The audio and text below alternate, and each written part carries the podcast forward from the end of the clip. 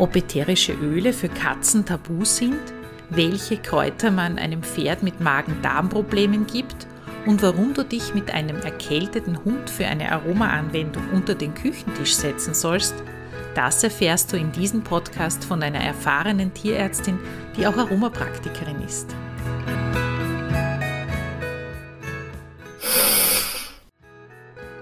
Wenn man einen sehr braven Hund hat, dann kann man eventuell auch versuchen, ähm, sich mit dem Hund unter den Tisch zu setzen und quasi eine Decke über den Tisch ähm, zu geben.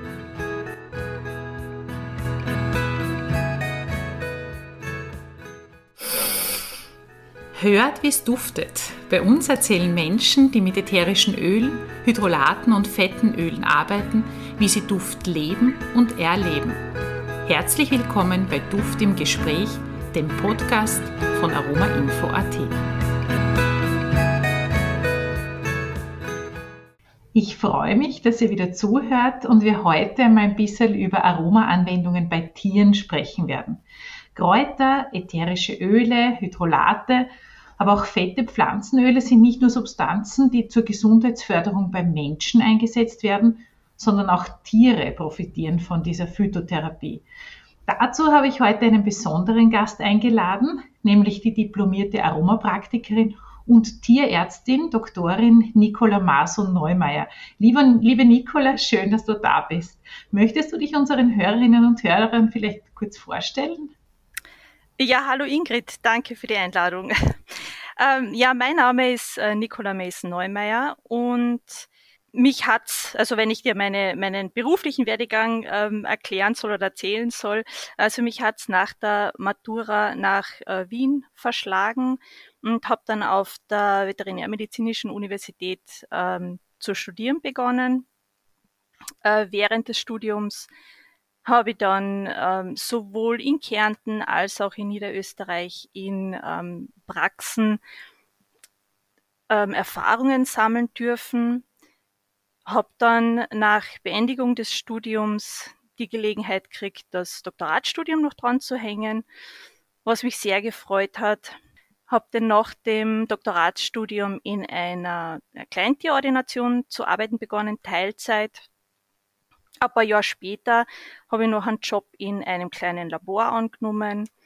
Ähm, ja, arbeite dann mittlerweile als Aromapraktikerin teilweise und ja, und darf auch bei dir über deine Plattform natürlich Webinare halten, was mich sehr freut. Ja, uns freut es auch, wenn wir ja, so eine Expertin danke. haben. Und du hast ja wirklich in verschiedensten Bereichen jetzt auch während deiner Ausbildung schon, so jetzt einmal Erfahrungen sammeln können mit den Tieren. Du hast eben Veterinärmedizin studiert. Was hat dich im Jahr 2015, ich nachgesehen, mhm. dazu bewogen, dass du die Ausbildung als, als Tierärztin zur diplomierten Aromapraktikerin in unserem Institut äh, bei Aroma Info gemacht hast. Was war da so, das, was hat dich da angesprochen? Äh, ja, also wenn, da, wenn ich ausholen darf.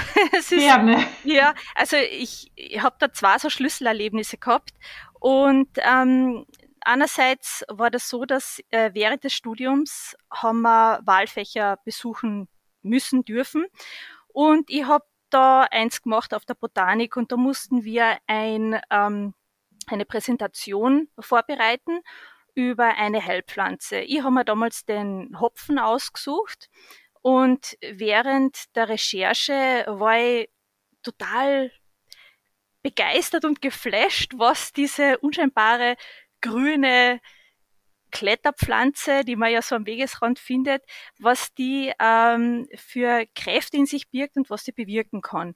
Und da habe ich das erste Mal von der Hopfenpflückerkrankheit zum Beispiel gehört, ja, also dass sie äh, durch ihre östrogenartige Wirkung ähm, es schafft, bei Frauen zum Beispiel Zwischenblutungen hervorzurufen oder die Menstruation äh, vorzeitig auszulösen. Und bei Männern hat es dann halt auch, wie ich gelernt habe, den gegenteiligen Effekt gehabt. Ja, also es ist ja auch eine, eine ähm, lustdämpfende ähm, Pflanze.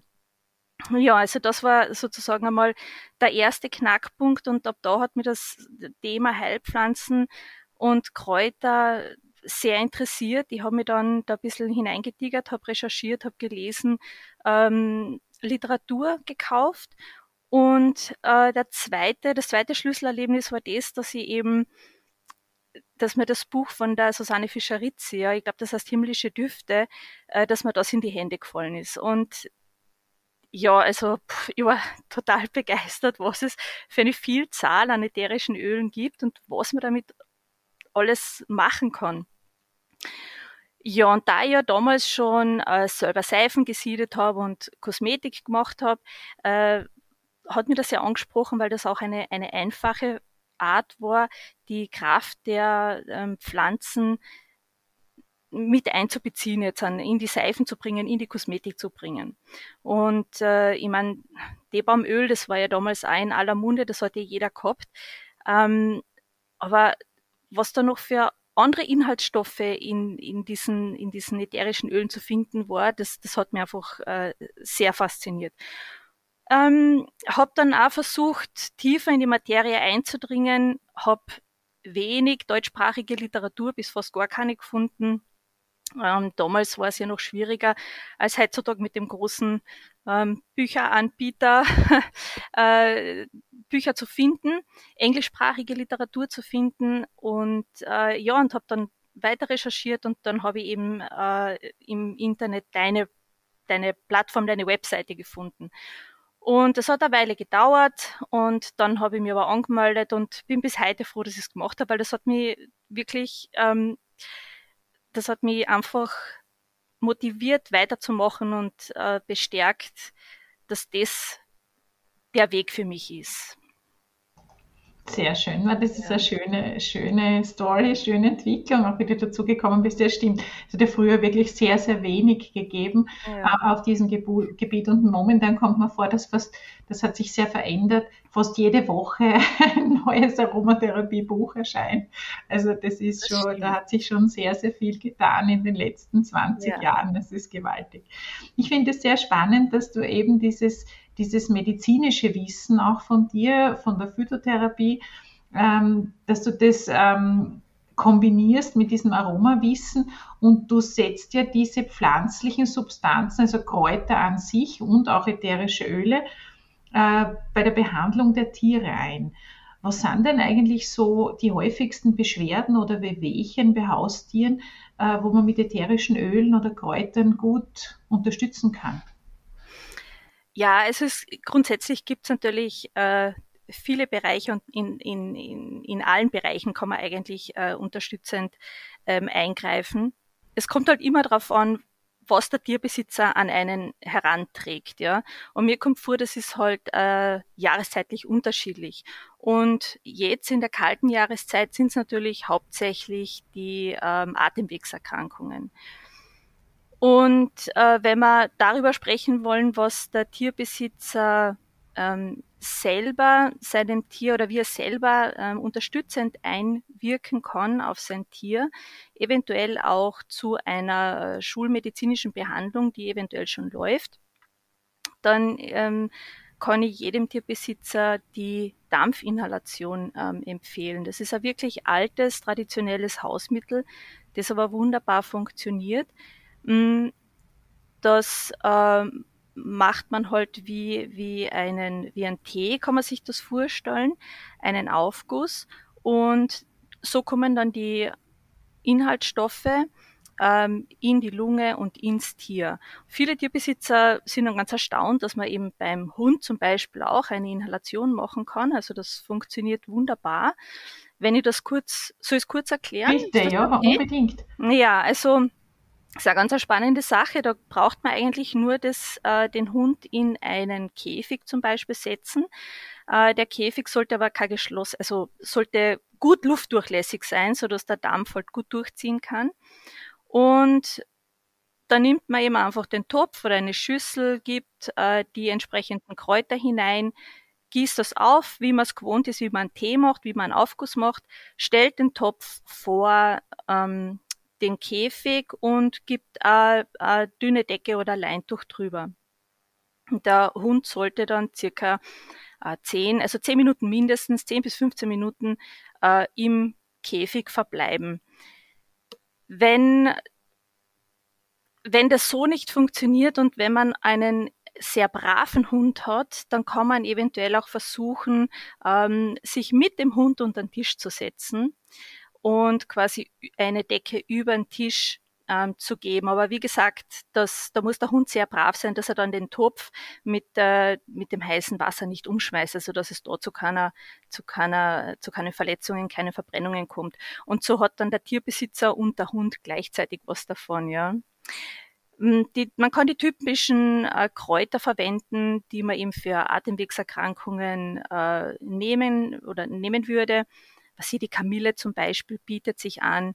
Äh, den Thymian kann man nehmen und äh, ja, also Kamille geht auch bei jungen Tieren. Und mit ätherischen Ölen aufpassen geht auch, ähm, aber da halt aufpassen, dass es äh, nicht, dass es keine zu starken sind und eher wenig, also ein Tropfen reicht oft schon aus.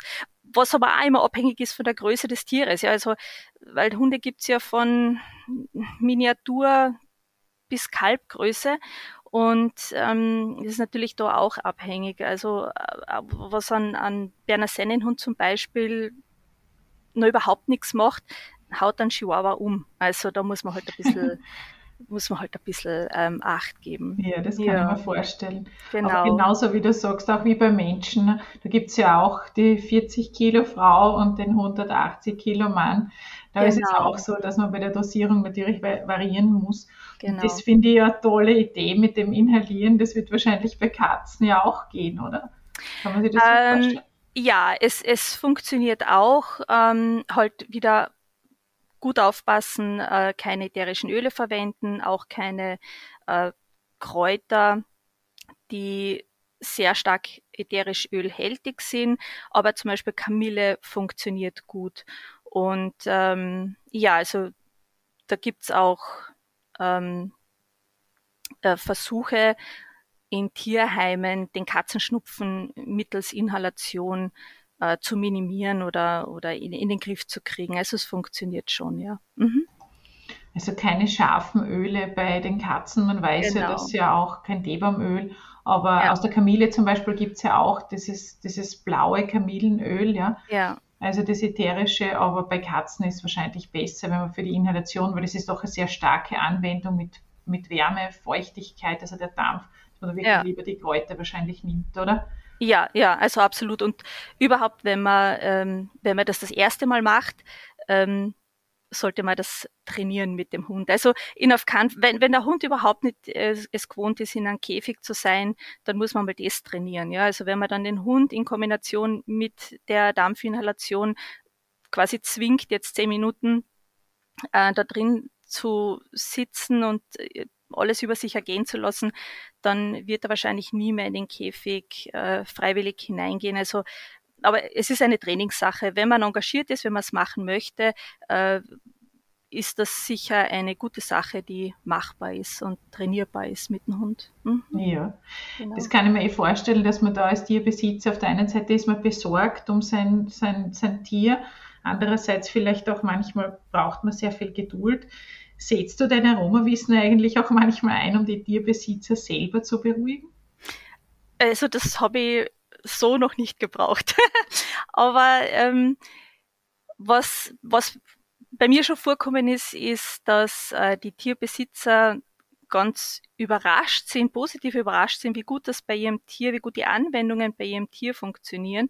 Und ähm, dann halt auf mich zugekommen sind und, und gefragt haben, äh, ob ich nicht auch was wüsste, ähm, sie in ihren in ihrer Lebensphase oder in ihrer gesundheitlichen Phase, in der sie sich gerade befinden, äh, zu unterstützen.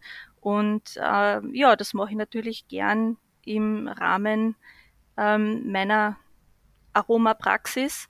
Ähm, genau, also das ist dann einmal eine schöne Sache, wenn dann, wenn dann das, das Herl und das Tier gut versorgt sind. ja, das klingt wirklich fantastisch. Also, das ist sicher eine, eine, tolle Kombination. Mir gefällt das wirklich gut, dass man sich gemeinsam im Hund unter den Tisch setzt und dann mal inhaliert. ja, wie gesagt, also, ja, aber da muss ich wirklich dazu sagen, das funktioniert echt nur bei braven braven Hunden, also weil, ja. Äh, ja. Nein, sonst nehmen wir den Käfig vielleicht mit. Muss ja. man probieren. Aber das finde ich trotzdem entzückend. Also wenn, wenn im Winter, wenn's zu, wenn's, wenn, wenn Hustenzeit ist, setzen wir uns alle unter den Tisch und deswegen jetzt ja, eine schöne neue Erfahrung. Ich finde es so wichtig, dass man so, so pragmatische, so praxisnahe Tipps gibt, wie man das wirklich umsetzen kann. Und ich finde auch, es ist natürlich traurig, wenn, wenn man nicht fit ist und wenn man nicht gesund ist, aber eine gewisse Portion Humor auch, die schadet nie. Und das finde ich wirklich, also auch für Kinder wahrscheinlich recht lustig, wenn das Kind auch noch hustet, setzt man gleich dazu. Ja. Und dann ist ja, ein Versuch wert, ja, genau. Du, äh, wie schaut denn das aus? Wir haben vorher ganz kurz gesprochen, auch äh, über Katzen. Ja. Ähm, was empfiehlst du den Menschen äh, oder was sagst du zu den Menschen, die sagen, dass ätherische Öle gänzlich für Katzen ungeeignet sind? So ist ja auch nicht, oder? Wo, welche Möglichkeiten gibt es doch, wenn man vielleicht bei Katzen äh, ist die ja. Duftlampe schon gefährlich im Wohnzimmer oder wie kann man sich das vorstellen? Ja, also ähm, ätherische Öle und Katzen, das ist äh, ein teils schwieriges Thema. Ja? Also das, das stimmt schon, dass äh, die sehr gefährlich sind für Katzen oder werden können für Katzen, wenn man es ähm, nicht sachgerecht anwendet. Und äh, für Laien würde ich eher vorschlagen, die Finger generell von ätherischen Ölen ähm, zu lassen. Also wenn man es wenn an Katzen anwenden möchte. Ähm, es ist ja so, dass die, äh, die Katzen ein, ähm, in, in, ihrem Stoffwechselprozess ähm, in der Leber, das nennt sich, also dieser Stoffwechselvorgang nennt sich äh, Glucuronidierung, da sind sie einfach nicht so fit wie ähm, der Hund zum Beispiel als Fleischfresser oder äh, der Allesfresser des Schweines Allesfresser oder eben äh, Pferde, die, die ja damit überhaupt keine Probleme haben, pflanzliche Inhaltsstoffe zu, äh, abzubauen. Und äh, da geht es also generell um die phenolhaltigen Stoffe und unter anderem auch ähm, der Bene können da ein Problem äh, zu einem Problem werden. Und es ist so, dass dieser Abbauprozess ähm, sehr verlangsamt ist. Und da kann man sich vorstellen, wenn man dann, äh, wenn immer Nachschub kommt, also wenn man die, die Katzen mit ätherischen Ölen beglückt und das, dieser Abbauprozess dauert einfach länger, dann ähm, kommt es zu einer, zu einer Akkumulierung, also da sammeln sich dann die Inhaltsstoffe in der Leber. Ähm, das wirkt sich dann äußerst negativ auf die Leber aus, schädigt sie, es kommt zu Vergiftungserscheinungen. Und ähm, es kann dann auch sein, dass wenn diese äh, Pflanzeninhaltsstoffe in, ähm, im Blutkreislauf frei zirkulieren und zur Niere gelangen, dass er die Niere allalong Schäden davonträgt. Also es ist schon sehr gefährlich. Oder es kann sehr gefährlich für die Katze werden, besonders wenn man äh, große Mengen in kurzer Zeit oder halt über einen langen Zeitraum kleine Mengen der Katze ähm, anbietet oder die Katze damit beglückt. Also das stimmt schon, dass, dass das gefährlich werden kann. Aber zur Duftlampe in der Wohnung, also das ist sicherlich ähm, überhaupt kein Problem. Ja, also es geht halt hauptsächlich darum, wenn man ähm, ätherische Öle auf die Katze, äh, auf die Haut appliziert. Die Katzen haben ja doch ein sehr starkes äh, Bedürfnis, sich immer zu, zu säubern und abzuschlecken. Dann gelangt halt auch ein großer Teil des ätherischen Öls in den Körper und das kann tatsächlich sehr, sehr problematisch werden. Und äh, ja, und was man da vielleicht noch dazu sagen kann, es gibt ja auch Alternativen. Also da, wenn, wenn man das abwägt, also Nutzen und Schaden, dann greift man vielleicht auf Alternativen, die es ja en masse gibt, äh, zum Beispiel die Hydrolate, äh, zurück. Also das. Also Hydrolate kann man bei Katzen äh, zum Beispiel, wenn sie verklebte Augen haben, ein Kamillenhydrolat oder Rosenhydrolat auf ein Wattebett und dann die Augen zum Beispiel abwischen, das wird schon gehen. Ja, ja, das geht schon. Das, oder das Raumbeduftung. Ich stelle mir auch vor, wenn man zum Beispiel was in die Duftlampe gibt oder in einen Diffuser und man lässt die Tür offen, sodass die Katze raus kann, wenn sie zu viel ist, dass das danach geht. Und phenolhaltige Öle, das sind auf jeden Fall natürlich alle, die sehr scharf sind, Gewürznelke zum Beispiel, dann äh, Thymian, je nach Chemotyp, also Thymian, Chemotyp Thymol würde da hineinfallen, Bergbohnenkraut, dieses, was so scharf, medizinisch scharf auch riecht. Ähm, das kann ich mir schon vorstellen, dass das der Katze nicht so gut gefällt. Und genau. dass man, aber das, das ist ja auch nicht so der Klassiker, den man so in der Wohnung zur Entspannung jetzt in die Duftlampe gibt. Ja, aber eben, man soll dann auch nicht äh, glauben, viel hilft viel und mhm. bei einer Dampfinhalation gibt man dann eben zum Beispiel ein ätherisches Thymianöl dazu, ja, oder, ja. oder gerade in den Wintermonaten ein Nelkenöl, also das, das, äh, das kann dann schon schlecht ausgehen, mhm. äh, wenn man das ja, also mit Vorsicht und, und, und sag jetzt ja, mal, sensibel ja. und nichts auf die Katze draufgeben. Genau. Und man, man merkt ja eh, also wenn, wenn man die Duft, also gegen Duftlampen ist wirklich gar nichts zu sagen. Ähm, die Katzen gehen eh, wenn es ihnen nicht taugt. Und ähm, ich habe auch schon von äh, Anwenderinnen gehört, also äh, Tierbesitzerinnen, die äh, das Webinar oder die Kurse besucht haben, dass äh, ihre Katze voll auf einen Duft, ich, ich kann mich jetzt nicht mehr erinnern, was es für einer war, ähm, den sie in die Duftlampen gegeben hat, ähm, abgefahren ist und sich neben die Duftlampe, also neben diesen Diffusor hingelegt hat. Also das gibt's auch. Und äh, so wie die Menschen sind halt auch die Katzen unterschiedlich und sehr individuell vermutlich Baldrian oder, na, oder Nade oder so. Na, na, Wahrscheinlich die Duftlampe ausschlecken. Oder so. Baldrian, Baldrian ist ja nicht so ein typisches äh, Öl, das man in den Diffusor gibt. Ja. genau. Du, wie schaut es denn eigentlich bei Pferden aus? Pferde, die haben ja oft stressbedingte Magen-Darm-Probleme. Gibt es da irgendwas in der Aromakiste, was du empfehlen kannst? Ja, das, das ist leider wahr. Also ähm, da habe ich extra nachgeschaut und das ist, also ich war selber ganz erschrocken, ähm, dass Pferde, die auf Turniere gehen regelmäßig, also von denen sind 60 Prozent ähm, betroffen von einer Gastritis. Und äh, Freizeitpferde, bei den Freizeitpferden sind es 30 Prozent. Also das hat mich dann schon sehr, äh, sehr verwundert. Und das stimmt schon, das ist der Stress, den sie ähm, auf den sie sehr empfindlich reagieren. Aber es ist nicht nur der Stress, der Veränderungen, negative Veränderungen, äh, Veränderungen im Verdauungssystem hervorrufen äh, kann, sondern es ist auch äh, oft der Fütterung geschuldet, ja, weil Pferde, wie ja alle Pflanzenfresser, die sind eigentlich gewohnt oder bräuchten eine ständige Futterzufuhr dass es heutzutage mit der Stallhaltung und so nicht geht. Das ist uns eh allen klar.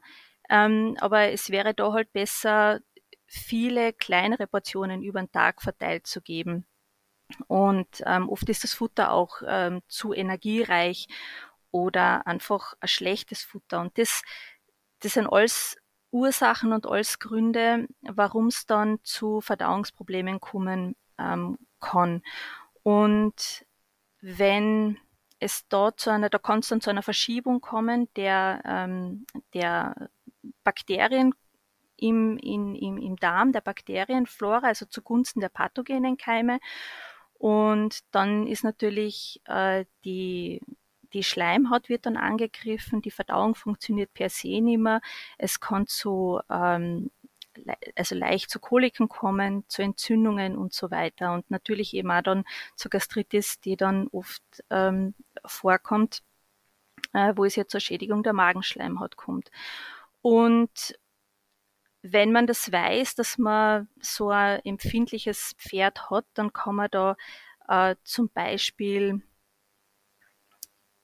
ja, also Kräuter zufüttern oder Gewürze zufüttern, vielleicht schon prophylaktisch, ähm, die halt fürs Verdauungssystem oder ja, fürs Verdauungssystem positiv ähm, wirken. Da fällt mir jetzt der Kümmel ein. Ja, also das fressen die äh, Pferde auch sehr gern und das kann man drunter mischen. Also das ist, das ist äh, so kein Problem. Und wenn äh, es schon zu einer Schädigung gekommen ist, dann ähm, empfiehlt, empfiehlt sich äh, die Malve zum Beispiel, also ähm, Schleimdrogen äh, oder der Leinsamen. Das heißt, man, man setzt die an, also da muss man einen, einen Kaltauszug machen, weil äh, wenn man da jetzt das wie ein Tee kochen würde, dann zerstört man die Schleimstoffe. Und das lässt man dann eine Zeit lang stehen, also mit, mit kaltem Wasser, äh, ungefähr 1 zu, zu 10 oder 1 zu 15. Das lässt man dann stehen und dann äh, entwickelt sich äh, so ein, eine, eine richtige schöne schleimige Substanz und das kann man dann auch dem Tier inklusive der, des Leinsamens oder der Malve ähm, zum, zum Fressen anbieten. Ja? Und das legt dann eine schöne ähm, Schutzschicht, äh, legt sich da halt über die Schleimhaut und kann also so auch unterstützend wirken. Aber das sind halt äh, so Tipps für, für geringgradige Vorgänge jetzt im Verdauungstrakt. Wenn es natürlich um eine Kolik geht, dann ist bitte der Tierarzt zu rufen. Also da kann man mit Kräutern jetzt nichts, das ist ein richtiger Notfall und da kann man mit Kräutern oder mit Gewürzen oder ätherischen Ölen jetzt nichts ausrichten. Ja, Was das glaube ich. dass man unterstützend dann natürlich einwirken kann. Also, genau, oder vorbeugend wahrscheinlich vor, auch, dass genau, man das genau, immer wieder genau. dazu gibt. Genau. Dass, dass man auch das Gefühl hat, als Tierbesitzer, dass man auch was tun kann. Absolut, ja. Ja, sehr spannend, ja. Es gibt ja so viele Themen wie zum Beispiel Immunstärkung, Hautprobleme, Parasitenkontrolle, die Versorgung von kleinen Verletzungen, mit denen eben Tierbesitzer regelmäßig konfrontiert sind. Ähm, wir haben das vorher ja auch schon angesprochen. Ich möchte es vielleicht an dieser Stelle auch ankündigen. Für alle, die dieses Thema interessiert, gibt es bei uns zwei Webinare. Und zwar, wo die Nicola genau auf diese Themen eingeht. Und zwar eins heißt Aroma Hausapotheke für Pferde und eins ist Aroma Hausapotheke für Hunde. Das findet man auf unserer Website unter www.aromainfo.at ähm, im Seminarbereich. Da gibt es eben auch diese Webinare und äh, die sind zum Beispiel jetzt im März auch, ähm, finden die statt. Genau. Ja, ähm, vielleicht auch noch eines, äh, was mich interessieren würde. Es gibt ein Riesenpotenzial, was jetzt äh, diese Kräuterkräfte, sage ich jetzt einmal, betrifft. Und da ist man in den letzten Jahren ja auch dazu übergegangen, das genauer unter die, unter die Lupe zu nehmen. Es gibt Forschungen an der Veterinärmedizinischen Uni in Wien oder ähm, nehmen wir mal an, nicht nur in Wien, sondern auch in anderen Ländern. Äh, weißt du, inwieweit ätherische Öle, was die Tiermedizin betrifft, aber auch das ist nicht nur Medizin bei Krankheiten, sondern ich nehme mal an, dass äh, was Antibiotika betrifft, die Zufütterung in Richtung Futtermittel, wird da geforscht oder was gibt's da so an, an Infos? Was ist da aktuell gerade so in den Startlöchern oder was wurde schon äh, erforscht in puncto Phytotherapie oder Aromatherapie für Tiere? Ja, also das, das stimmt. Es wird ähm, weltweit geforscht. Es wird ähm, vermehrt geforscht, welche ähm, Inhaltsstoffe wofür oder wogegen sind, also wie man die anwenden kann, was die also alles bewirken können.